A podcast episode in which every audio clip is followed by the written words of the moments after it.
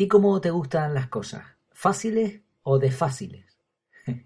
Así es como lo decía una de, mis hijas, de fácil en vez de difícil. Pero bueno, la pregunta es esa, ¿cómo te gusta? ¿Fácil o, o difícil?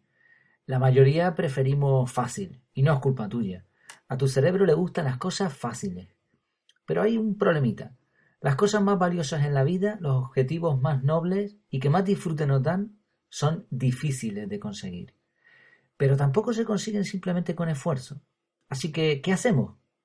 Vamos a buscar solución. Pero antes, bienvenido a Efectividad. Vamos a hablar de ser efectivos al máximo, pero sin olvidarnos de las cosas importantes de la vida.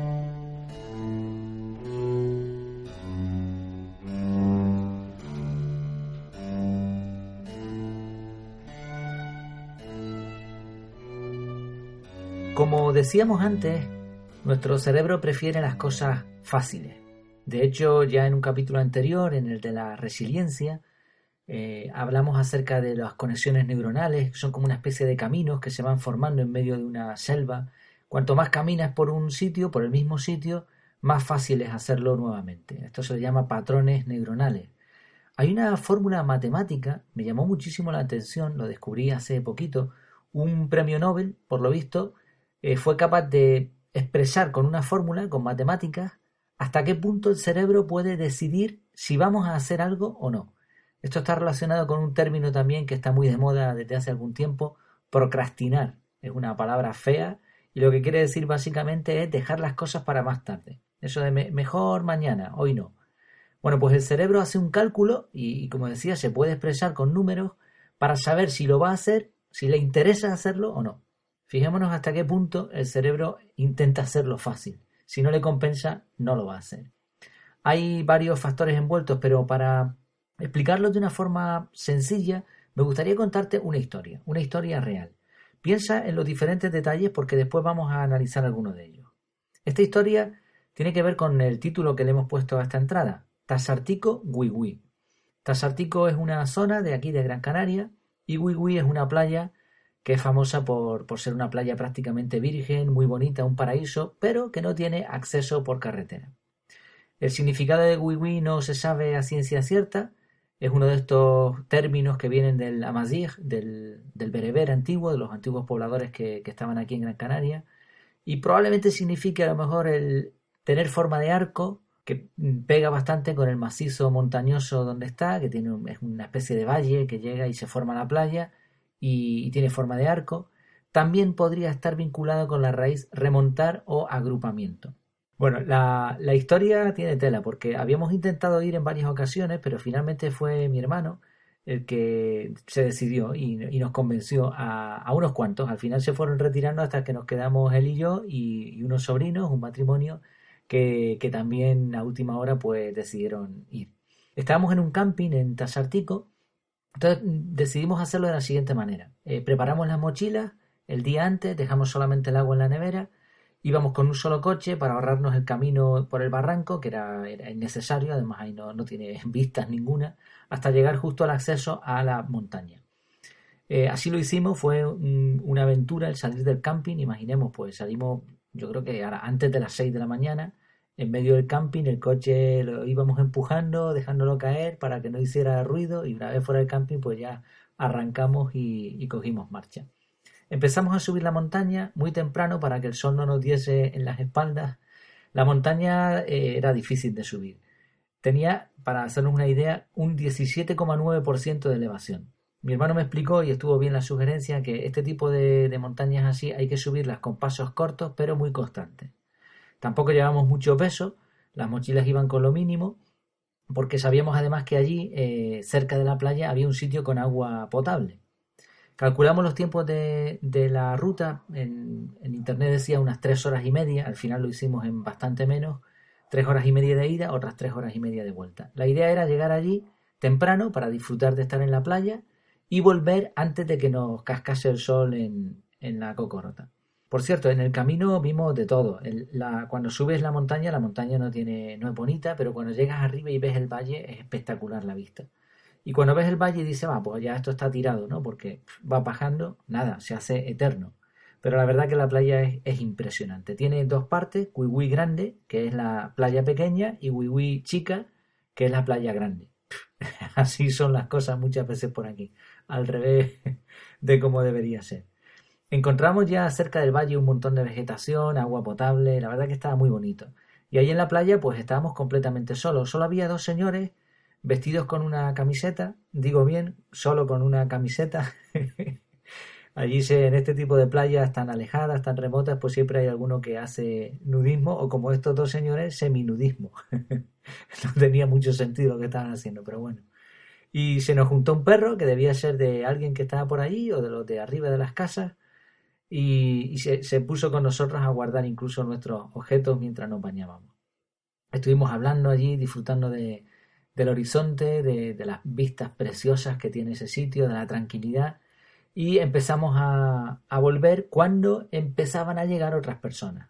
Por cierto, vimos a un, a un chaval esmirriado, sudando, se estaba pegando una paliza porque iba corriendo. Iba sin nada, o sea, iba con un niki, con un pequeño mm, pantalón cortito, y las playeras la, de, caminata. Y sudando iba fatal. Nosotros dijimos, este, este no va a llegar muy lejos.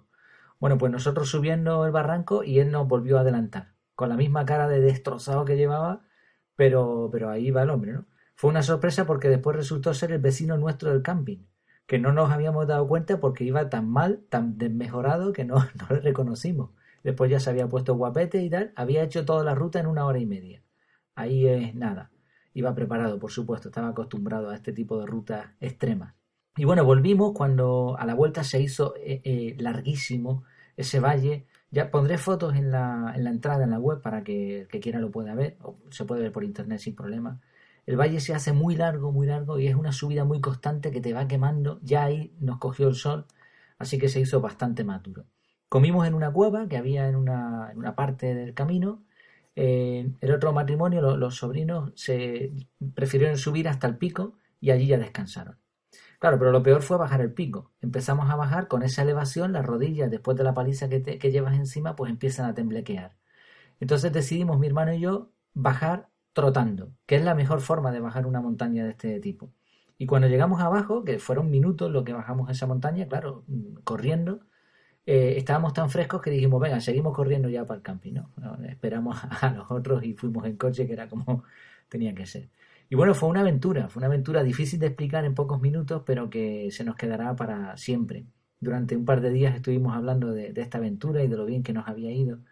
Lo cierto es que podíamos haber ido en barca, pagando, se puede ir desde la aldea o se puede ir desde Tasarte también, tú contratas una barca, pero claro, no es lo mismo, no es lo mismo para nada. Tampoco hubiésemos conocido a la gente que vive en medio del barranco, unos hippies, no lo digo de forma despectiva ni mucho menos, pero es que eran unos hippies, una gente que se dedica ahí pues a vivir prácticamente aislados del resto del mundo, por supuesto de forma ilegal completamente, entiendo yo, con su cosecha, tenían un par de burros allí también en medio de las cañas, agua potable, pues ya está, ya para qué querían más.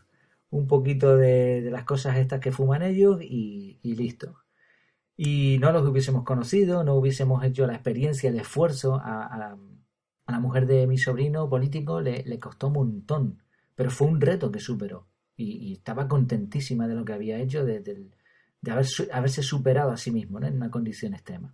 Bueno, conclusiones de esta pequeña historia. La conclusión es, el esfuerzo trae resultados. Si no te esfuerzas por lograr algo, no vas a conseguir nada que merezca la pena.